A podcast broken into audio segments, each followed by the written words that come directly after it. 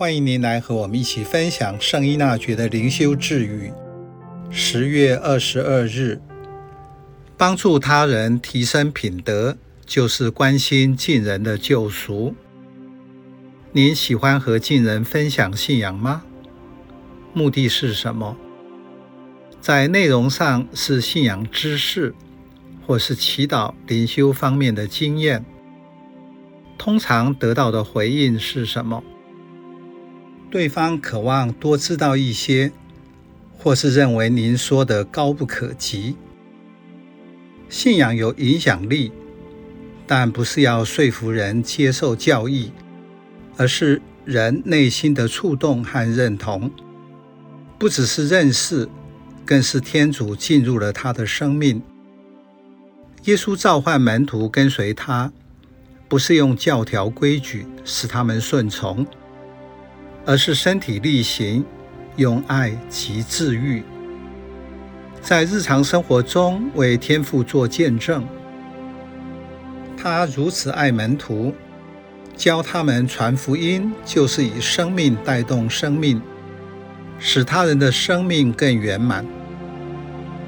这句智语说：每当你给德行加把劲，以便同时关心邻人的救赎，重点在德行与救赎。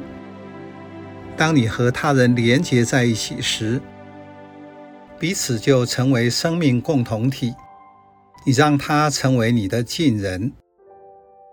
个人的修德行会因时空的不同而浮现，对生活在充满谎言的世界非常重要。